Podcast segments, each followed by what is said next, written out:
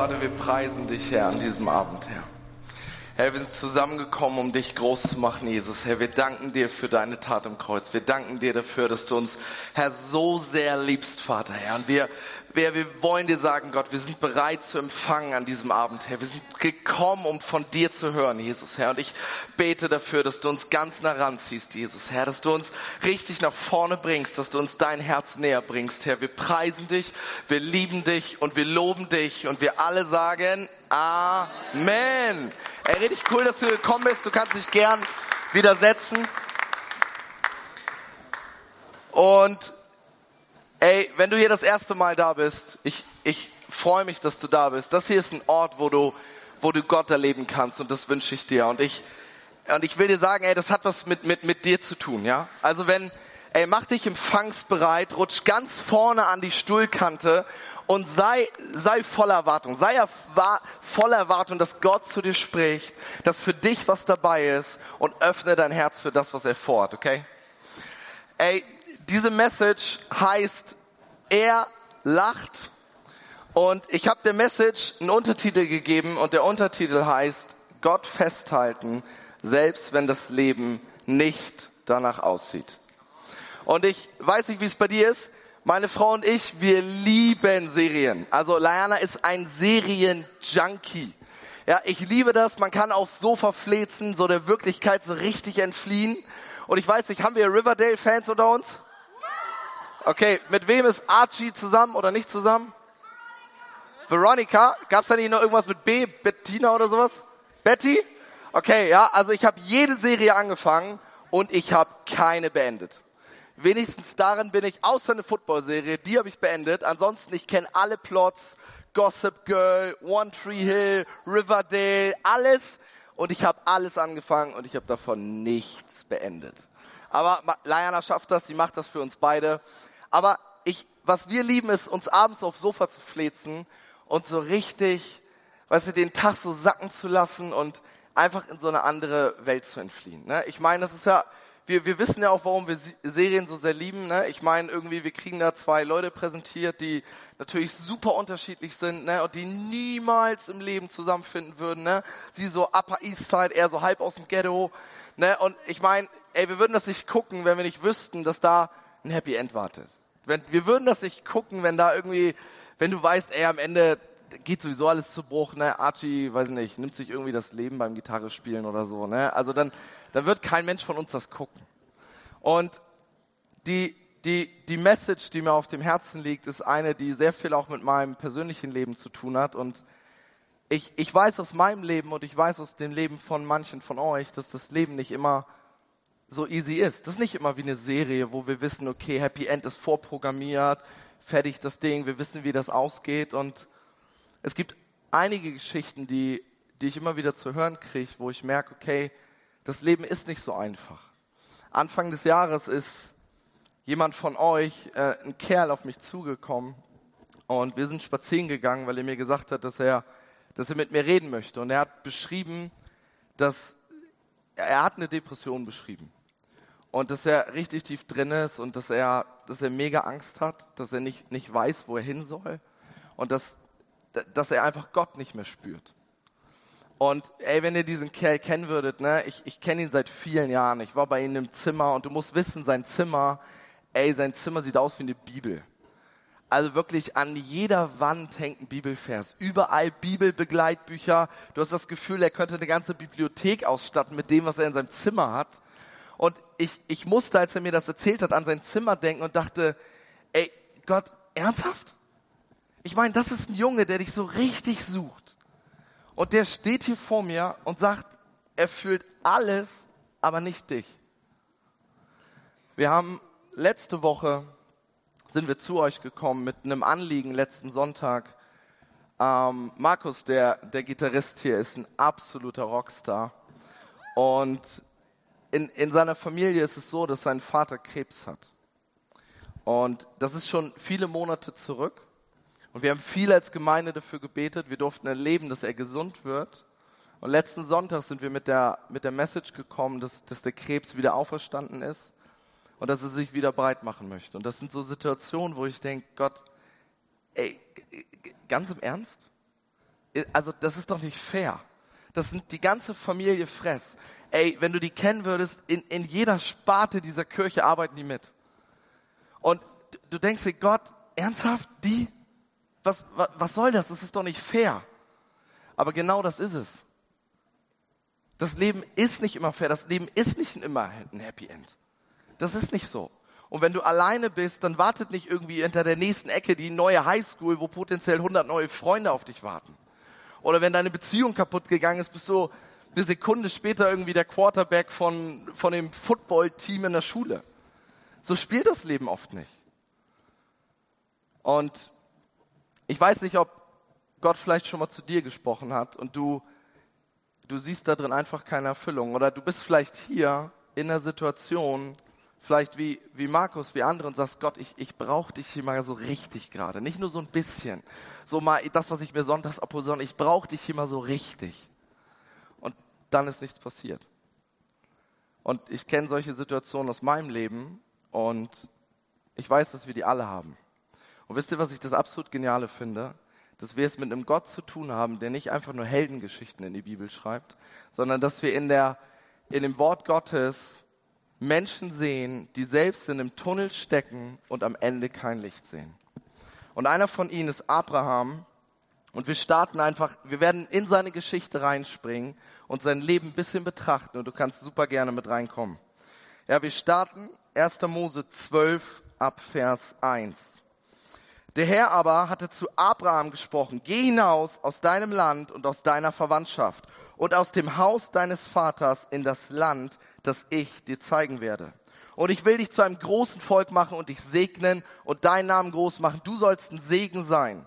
Ich will segnen, die dich segnen und verfluchen, die dich verfluchen. Und in dir sollen gesegnet werden alle Geschlechter auf Erden. Ich meine, das war eine Verheißung. Da hat Gott Maridian vorgelegt. Ich meine, das heißt übersetzt so viel wie, du bist the One-Man-Show, aus dir wird alles entstehen. Wer dich segnet, den werde ich segnen. Wer dich boxt, den werde ich boxen. Das ist so ein bisschen die freie Übersetzung von dem, was da steht. Und er macht sich auf, er verlässt seine Familie, er geht aus dem Land, was ihm bekannt ist, in ein Land, das Gott ihm zeigt. Und jetzt steht er in diesem Land und jetzt pass mal auf, was passiert. Wir steigen weiter ab Vers 10 ein. Er ist in dem Land, wo er hin soll. Da aber eine Hungersnot im Land herrscht, zog Abraham einfach weiter nach Ägypten, um sich dort aufzuhalten, denn die Hungersnot lastete schwer auf dem Land. Und es geschah, als er sich Ägypten näherte, da sprach er zu seiner Frau Sarah, sieh doch, ich weiß, dass du eine richtig schöne Frau bist, ne, hat er an seiner Seite richtig fett gesegnet. Wenn dich nun die Ägypter sehen, so sag, so lügt die einfach an und sag, äh, warte, das ist seine Frau und sie werden mich töten, wenn sie das sagen. So sag doch, du seist meine Schwester, damit es ihr um deinetwillen gut geht und meine Seele am Leben bleibt um deinetwillen. Und es geschah genau so, als Abraham nach Ägypten kam, da sahen die Ägypter, dass die Frau unglaublich schön war und die Fürsten des Pharaos, sie sahen, priesen sie ihn vor dem Pharao, da wurde die Frau in das Haus des Pharaos gebracht. Also was passiert? Abraham ist in dem Land, wo Gott ihn hingeschickt hat. Und dann steht er in diesem Land und alles, was er in diesem Land vorfindet, ist Hunger. Er kann seine Familie und sich selbst nicht mehr versorgen. Also zieht er nach Ägypten und in Ägypten kommt es so richtig krass. Er verliert seine Frau. Und ich meine, da denkt man sich doch, ernsthaft Gott? Ich meine, du warst derjenige, der gesagt hat, wir sollen rausgehen und jetzt stehe ich hier alleine, ohne die Familie, die ich verlassen habe, weil du das gesagt hast, in einem fremden Land, das eigentlich nicht mein eigentliches Ziel war. Und jetzt habe ich am Ende des Tages auch noch meine eigene Frau verloren. Und ist dir aufgefallen? Mit der Frau verliert er nicht nur seine Frau, er verliert seine Verheißung. Gott hat ihm zugesagt, ich werde dich zu einem großen Volk machen. Und ohne Frau geht das Ganze nicht. Ich weiß nicht, wie das, wie das bei dir ist, wenn du das Gefühl hast, Gott hat was zu dir gesagt. Du steigst voll auf Jesus ein. Ich weiß nicht, wenn du Jesus nicht kanntest und gesagt hast, ey, ich probier das mal mit Jesus. Und dann erlebst du dich in einer Situation wie Abraham, dass du das machst, was Jesus möchte und auf einmal stehst du da ohne alles. Ich meine, der stand in einem fremden Land, vollkommen ohne Family, ohne Frau, seine Heißung verloren, vollkommen am Ende. Und Gott möchte genau wie bei Abraham in deinem Leben der Wendepunkt sein. Und er führt Abraham raus. Er gibt ihm seine Frau wieder und die beiden ziehen nach Kanaan. Das Problem bei dieser Geschichte ist, dass Abraham zwar seine Frau wieder hat, dass er aber kein Kind hat. Er hat kein Nachkommen.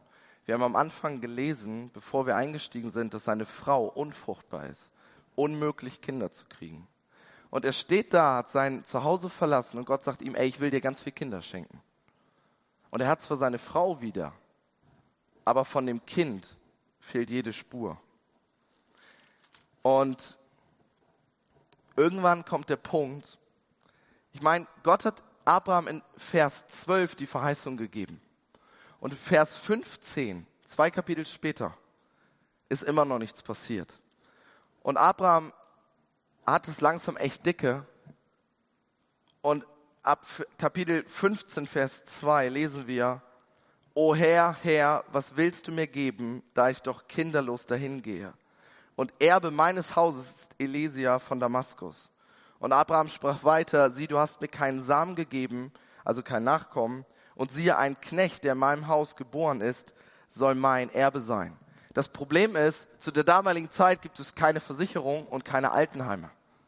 Wenn du kein Nachkommen hattest, warst du richtig am Ende. Weil dein gesamter Besitz, schreibt er da, würde irgendeinem Sklaven zufallen, diesem Elisier. Irgendwem. Und Abraham war ziemlich reich, lesen wir vorher. Und das weitere Problem war, wenn Abraham und Sarah nicht mehr fähig waren, sich um sich selbst zu kümmern, würde das Nachkomme machen. Und den hatte er nicht. Und so geht er hier rein und sagt, Gott, was willst du mir geben? Ich meine, ich gehe kinderlos dahin. Und wir befinden uns in Kapitel 15. Weißt du, wir springen mal eben zehn Jahre nach vorne. In Kapitel 16. Zehn Jahre. Und da steht ein ganz trockener Kommentar, den man fast überliest. Ganz am Anfang von Kapitel 16.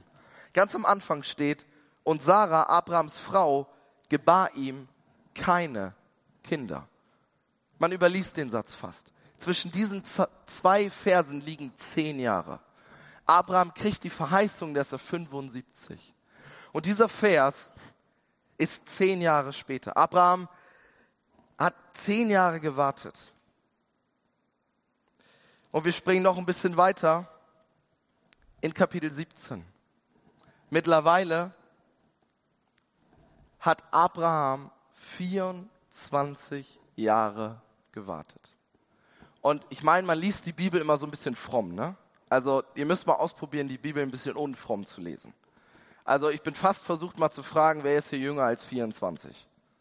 Ja, also solange wie du auf der Welt bist, hat Abraham nichts von dem gesehen, was Gott ihm zugesagt hat. 24 Jahre ist eine ganz lange Zeit.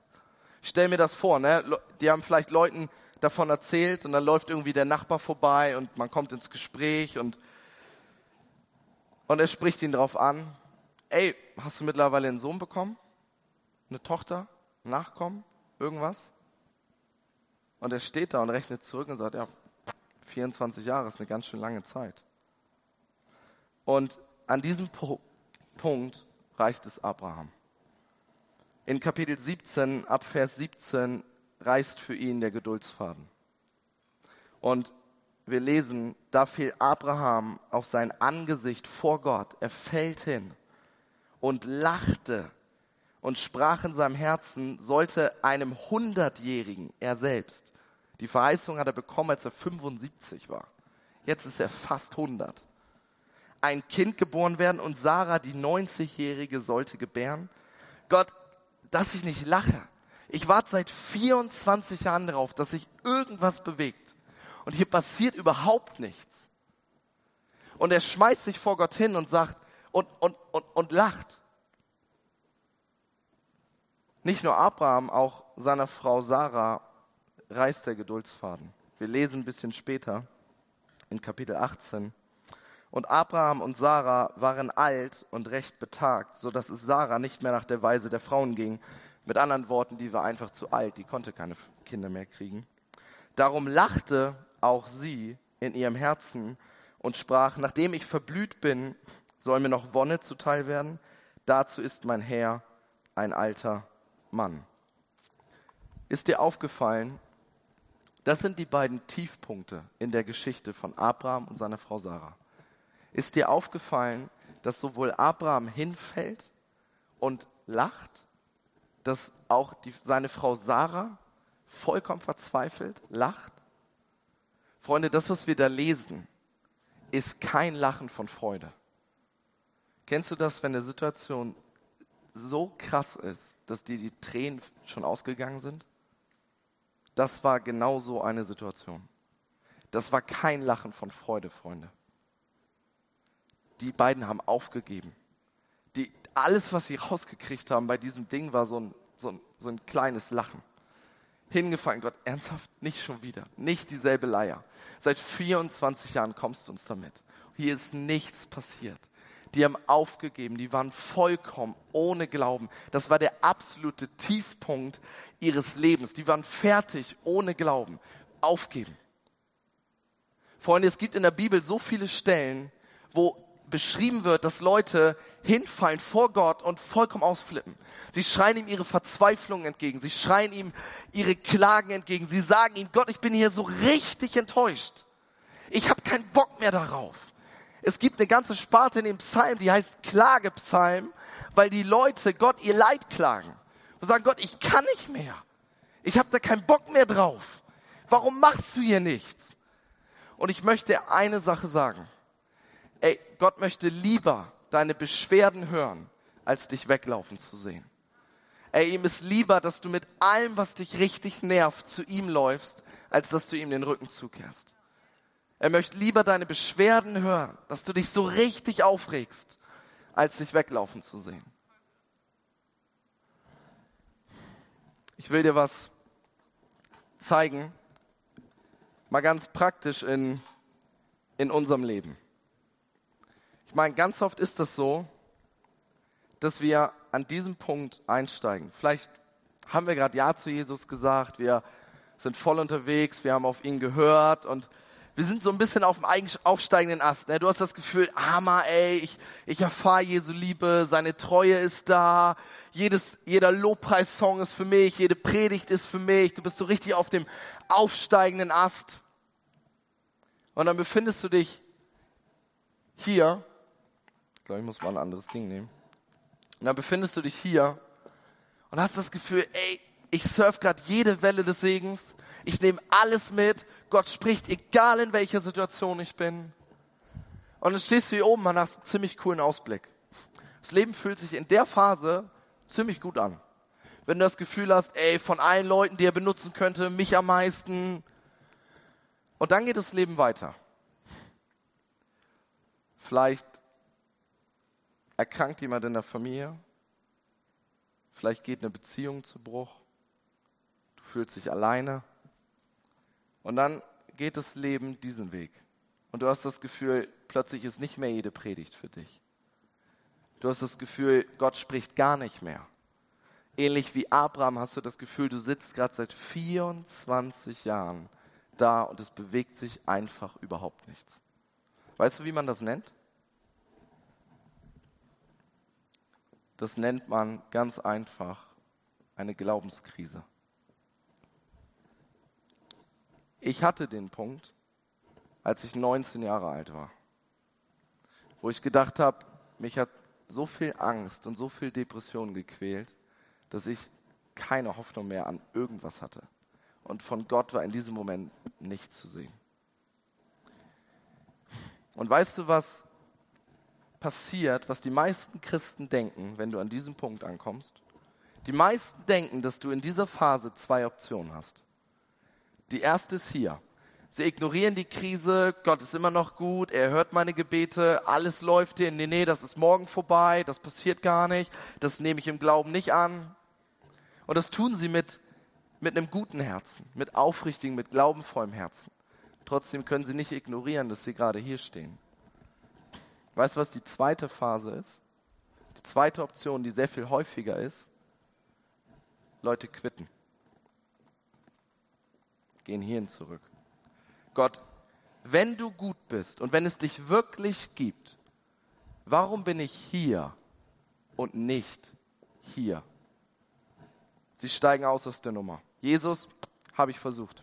Hat nicht funktioniert. Nicht für mich. Aus der Kirche erzählen sie alle von Worship-Song, Hände heben. Funktioniert nicht. Ich bin raus. Das sind die meisten der zwei Optionen, die ich ganz oft erkenne. Aber es gibt eine dritte. Es gibt eine dritte. Und die dritte nenne ich Ringen und Festhalten. Ringen und Festhalten in der Glaubenskrise. Wird das Leben dann besser? Oft nicht. Und oft erlebst du, dass dieser absteigende Ast immer weiter runter geht. Immer weiter runter. Und weißt du, was dein Job ist, wenn das immer weiter runter geht? Dann nehmen wir uns die Worte aus dem ersten Jakobusbrief. Dann nehmen wir uns die Worte aus dem ersten Petrusbrief. Dann nehmen wir uns das Thema, was wir auf dem Summercamp hatten. Liebe Brüder und Schwestern, wenn ihr eine Prüfung und schwere Zeiten durchmachen müsst, dann freut euch. Denn der Glaube, der erprobt wird, bringt Standhaftigkeit und Ausdauer hervor. Und während du das Gefühl hast, dass dein Leben gerade mächtig bergab geht, geht dein Leben geistlich gesehen gerade eigentlich ziemlich durch die Decke. Weil weißt du, was passiert, wenn Gott kommt? Weißt du, was passiert, wenn er in dieser Situation eingreift, dann findest du dich nämlich hier oben wieder.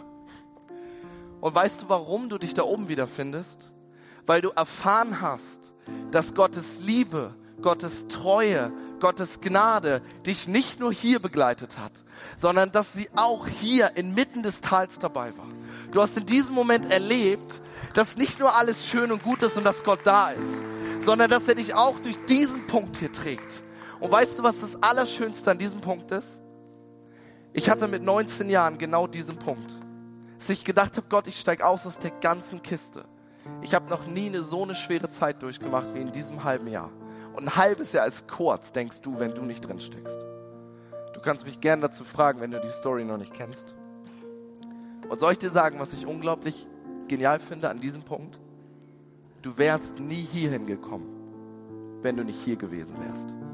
Freunde, in meinem Leben bin ich hier höher als hier. Warum? Weil ich in meinem persönlichen Leben erlebt habe, dass Gott real ist. Ich habe in meinem persönlichen Leben erlebt, wie er ein Wunder getan hat und nicht an irgendeiner Person in Afrika, sondern bei mir persönlich in meinem Leben. Und weißt du, was jetzt passiert, wenn ich irgendeine Schwierigkeit habe? Wenn ich irgendeine Schwierigkeit habe, zeige ich auf das Ding und sage, ich habe erlebt, dass Gott mir in dieser Situation begegnet ist. Ich habe erlebt, dass er Wunder tut. Ich habe erlebt, dass er mich nicht im Stich lässt. Und ich weiß, er wird mich da rausholen. Nicht von irgendwem anders, sondern weil ich es persönlich erlebt habe. Ich will, dass wenn du in so eine Phase kommst, und in die kommst du, ich will, dass du an diese zwei Worte denkst. Ringen und festhalten.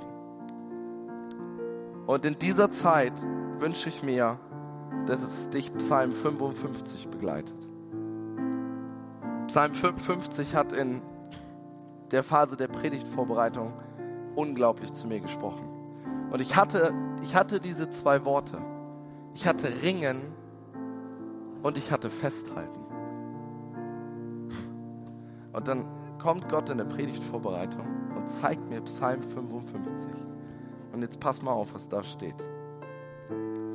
Ich aber rufe zu Gott. Und wenn du zu Gott rufst, das hier ist dein Vers. Und der Herr wird mir helfen. Abends, morgens, mittags will ich beten.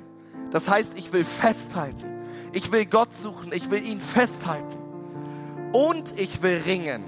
Ich will klagen ich will seufzen, ich will ihm eine Enttäuschung zuschreien. So wird er meine Stimme hören. Beides. Die dritte Option. Ringen, die Verzweiflung rausschreien und ganz doll festhalten. Ganz doll festhalten. Ganz egal, was in dieser Phase passiert. Ich habe vor ein paar Jahren viel im OP-Saal mitgearbeitet. Und eine Kategorie von OPs ist sehr speziell, das sind Kinder-OPs. Und wenn da so irgendwie so ein zwei-, dreijähriges Würmchen operiert werden muss, ist das immer irgendwie blöd. Und man macht es da so, dass Mama und Papa mit in den OP-Saal kommen. Und du musst dir vorstellen, es gibt so eine Schleuse, da kommt man rein, da zieht man sich aus und dann zieht man die ganze OP-Kleidung an, den OP-Kittel. Und dann ist dieser Moment, wo diese Schiebetür aufgeht. Und dieses zwei-, dreijährige Würmchen sieht auf einmal einen absolut sterilen Raum. Alle Menschen sehen anders aus, Haarnetze, Dinge für den Mund, Kittel, irgendwelche sterilen Werkzeuge, die Bank, wo es ganz genau weiß, da muss ich jetzt rauf. Und es sieht nicht einladend aus. Also es ist vieles, aber es sieht nicht einladend aus. Und glaubt mir, ein Kind checkt das. Und auch wenn man mit dem Kind vorspricht, auch wenn man versucht, ihm zu erklären, was da jetzt passiert, dieses Kind hat keine Lust darauf. Und es gibt diesen Moment, wenn der Vater das Kind in den OP-Saal bringt und auf den OP-Tisch legt. Und dann hält meistens der Vater den Arm fest, weil die Ärzte den Zugang legen müssen. Die müssen das Kind pieksen, damit darüber Medikamente gegeben werden können für die Narkose. Und dieser Moment war ein Moment, der mir in den Kopf kam, als ich hier drüber nachdenken musste. Weil das Kind schreit mit, mit allem, was es hat, aus, ich habe da keinen Bock drauf. Ich will das nicht, ich verstehe das nicht, ich habe Angst davor. Warum müssen wir das hier machen? Papa, was soll das? Und weißt du, was dieses Kind macht? Ringen. Gott, was soll das? Warum muss das sein? Das nervt. Warum sind 24 Jahre 24 Jahre? Warum muss, muss mir das so gehen? Ich arbeite voll in deinem Reich mit. Ich, ich bete, ich lese die Bibel, ich suche dich, ich mache dich zur ersten Priorität. Warum muss mir das so gehen? Und Gott will das gerne hören. Er möchte lieber deine Beschwerden hören, als dich weglaufen zu sehen. Aber weißt du, was das Kind auf dem OP-Tisch auch macht? In, zu, zu keiner Zeit lässt es Papa los.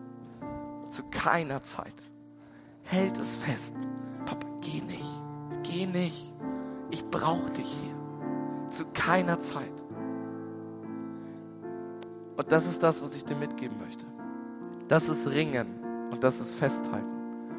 Und ich habe es in meinem persönlichen Leben erlebt. Gott wird eingreifen.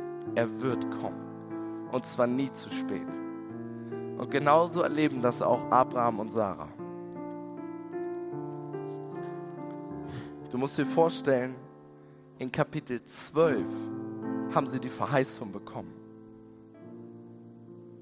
Ey, ganz im Ernst, ich bete dafür, dass du in deinem Leben nicht bei Kapitel 13 aussteigst. Ich bete dafür, dass du nicht bei Kapitel 15 aussteigst. Und auch wo in Kapitel 17 und 18 Abraham und Sarah vollkommen fertig waren, ich bete dafür, dass du da nicht aussteigst, sondern du kannst ringen. Du darfst ihm deine Verzweiflung entgegenscheinen. Du kannst das machen. Er hat überhaupt kein Problem damit. Er liebt das wenig, dass, dass, dass er sein, deine Seele rausschreist zu ihm. Er hat da kein Problem mit. Du kannst das komplett machen. Aber ich bitte dich, halt fest. Halt fest an ihm. Steig nicht in Kapitel 19 aus.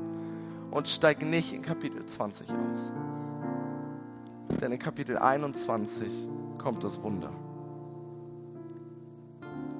Und Sarah wurde schwanger und gebar dem Abraham einen Sohn in seinem Alter zur bestimmten Zeit, genauso wie Gott ihm verheißen hatte. Und ein paar Verse weiter. Abraham war 100 Jahre alt. Freunde, das hat 25 Jahre gedauert. Und Abraham war 100 Jahre alt, als ihm sein Sohn Isaak geboren wurde. Und Sarah sprach, Gott hat mir ein Lachen bereitet. Wer es hören wird, der wird mir zulachen. Soll ich dir sagen, woher ich weiß, dass egal was du durchmachst, ganz egal wie deine Geschichte aussieht, ganz egal in welchem Kapitel du bist, soll ich dir sagen, woher ich dir garantieren kann, dass Gott bei dir ist? Dass er jeden deiner Schritte sucht? Erinnerst du dich an den Moment, als Abraham vollkommen fertig auf den Boden gefallen ist und Gott gesagt hat, ich, Gott, ich kann nicht mehr. Was, was, was, was ist das hier? Hier passiert nichts. Und er lachte, weil wahrscheinlich keine Tränen mehr rauskamen. Kannst du dich an den Moment erinnern, als Sarah vollkommen fertig lachte, weil sie dachte, Gott, das ist ein schlechter Witz. Ist das dein Ernst? Soll ich dir sagen, wo ich dir sagen kann, dass ich weiß, Gott war die ganze Zeit bei ihnen? Soll ich dir sagen, woher ich weiß, dass Gott jeden ihrer Schritte gesehen hat? Soll ich dir sagen, woher der Titel für diese Predigt kommt, die heißt, er lacht? Gott hat ihnen gesagt, ihr sollt den Sohn, ihr sollt die Erfüllung, ihr sollt den Sohn, dem aus dem das Volk kommt, den sollt ihr Isaak nennen. Und weißt du, was Isaak heißt? Isaak heißt nichts anderes als er lacht. Gott hat das gesehen, als Abraham hingefallen ist, als nichts mehr da war außer Lachen. Gott hat das gesehen, als Sarah hingefallen ist, vollkommen fertig war, keine Träne mehr da und nur noch lachen konnte. Und Gott sagt ihm, wenn ihr diesen Sohn kriegt, dann nennt ihn bitte Isaak, denn das heißt, jetzt lach ich, weil ich euch beschenken konnte, weil ich die Erfüllung eurer Verheißung sein durfte. Ich habe das gemacht und deswegen sollt ihr jetzt lachen. Und hast du Sarah gehört? Ey, Sarah ruft das hier aus, oder? In Vers 6. Jetzt weißt du, woher das Lachen kommt. Sie sagt, Gott hat mir ein Lachen bereitet. Er hat ihr Isaak, er lacht, geschenkt. Und sie sagt, wer immer es hören wird, wer immer diese Geschichte hören wird, wer hören wird, was Gott in unserem Leben gemacht hat, wer immer dieses hören wird, der wird mir zulachen. Weil sie verstehen, Gott ist nichts unmöglich. Weil sie verstehen, Gott kommt immer zu der rechten Zeit. Ey, nur weil du das Gefühl hast, dass Gott nicht da ist, heißt das nicht, dass er nicht jeden deiner Schritte sieht. Und selbst wenn du das Gefühl hast, dass deine Gebete von der Decke wieder runterplumpsen, Gott hört das. Gott hat Abraham gesehen, als er vollkommen fertig lachte. Er hat Sarah gesehen, als sie vollkommen verzweifelt lachte. Und er hat das genommen. Und er hat das in was verwandelt, was, was ein Wunder darstellt.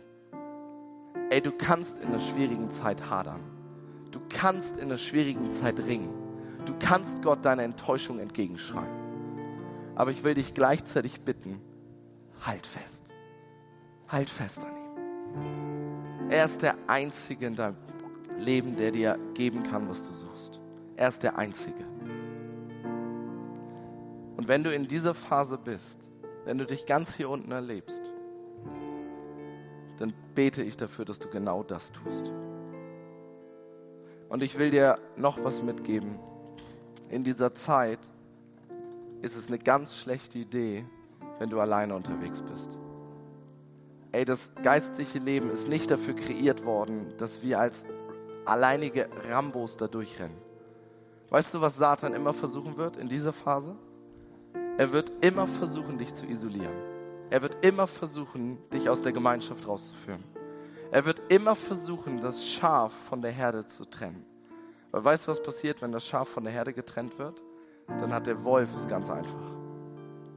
Wenn du in dieser Phase bist, dann sei nicht alleine. Das geistliche Leben ist nicht dafür kreiert, dass du alleine da durchrennst. Such dir eine Crew. Such dir Leute, die um dich sind. Leute, die mit dir beten, wenn es wirklich schwer ist. Leute, die dich fragen, wie geht's dir, wenn gerade gar nichts läuft. Du brauchst diese Leute. Lass dich in dieser Phase nicht alleine dastehen. Lasst uns alle aufstehen. Wir wollen wieder in Worship-Song gehen. Und Gott hat echt zu mir gesprochen in dieser Vorbereitung, dass Leute hier sind, die sich genauso fühlen wie vielleicht Abraham oder Sarah. Dass es da Leute gibt, die, die, die denken, Gott, hey, ich habe das gehört mit Kirche und mit Jesus, aber das funktioniert für mich nicht. Ich erlebe Gott nicht. Oder du hast das Gefühl, du bist wie Abraham, du hast, hast eine Zusage von Gott bekommen, du hast alles auf eine Karte gesetzt. Hast das hast gesagt, ich probiere das mal mit Jesus. Aber da passiert nichts. Hey, wir wollen unbedingt für dich beten. Wir wollen das unbedingt vor den Gott bringen, der nur noch eine Kurve entfernt ist und dir das Wunder bringen wird. Genauso wie er es für Abraham getan hat, genauso wie er es für Sarah getan hat. Und hier werden gleich ein, zwei Leute stehen. Du kannst super gerne einfach zu ihnen nach vorne kommen in dem nächsten Lied und für dich beten lassen. Und das Zweite, was wir machen wollen, wenn du, wenn du hier bist und du Jesus noch nicht kennst, ich will dir sagen, Jesus liebt dich. Jesus liebt dich. Und er wünscht sich nichts Sehnlicheres, als dass du auf ihn zukommst und sagst, Jesus, ich will dein Kind werden. Ich will dir nachfolgen. Johannes 3, Vers 16. Gott hat die Menschen so sehr geliebt, wir, uns, dass er seinen einzigen Sohn hingab, damit die, die an ihn glauben, nicht verloren gehen, sondern ewiges Leben bekommen. Ey, wenn du hier bist und Jesus noch nicht kennst, wenn du dich noch nicht als Gottes Kind betrachten kannst, dann will ich dir jetzt die Chance geben, das zu ändern. Lass uns mal alle einfach die Augen schließen. Ey, wenn du hier bist und sagst, Jesus, ich, ich fühle das vielleicht nicht alles, dann will ich dir sagen, es geht bei der Jesus-Nachfolge nicht um deine Gefühle. Das ist eine Entscheidung. Eine Entscheidung, die du triffst, dass du ab jetzt an Jesus nachfolgst. Und wenn du das tun möchtest, dann bitte ich dich einfach mal, dass du jetzt deine Hand hebst. Nicht, dass du irgendwie, es wird niemand zu dir kommen, du musst nicht nach vorne kommen, aber heb einfach mal jetzt deine Hand als Zeichen für Gott. Jesus, hier bin ich. Ich will dir mein Leben geben. Ich will zu dir kommen. Ey, richtig cool. Hammer. Richtig cool. Ey, wir freuen uns, dass du diese Entscheidung getroffen hast. Und ich will dich ermutigen, dass du, genau wenn du die Hand gehoben hast, kannst du gern wieder runternehmen, dass du gleich nach vorne kommst. Dass, dass du jemanden aufsiehst, suchst und dass ihr zusammen betet. Dass ihr zusammen zu Jesus betet und dass du, dass du zu diesem Gott Ja sagen kannst. Äh, bis dahin wollen wir mit unserem Team einfach in eine, in eine Zeit der Anbetung kommen. Und ich, ich sag dir, mach das ehrlich. Das ist nicht irgendwie ein bisschen christliche Karaoke und wir gucken, dass wir alle irgendwie halbwegs durchkommen ey, das, was wir machen, ist, wir beten den Gott an, der es immer wert ist, angebetet zu werden, selbst wenn du im Tal stehst. Ey, selbst wenn die Songs dir nicht passen, die Songs sind nicht für dich, sie sind für ihn. Ey, wir beten den König der Könige an und das ist die Haltung, mit der wir da reingehen. Also lasst uns das machen und lasst uns beten. Okay?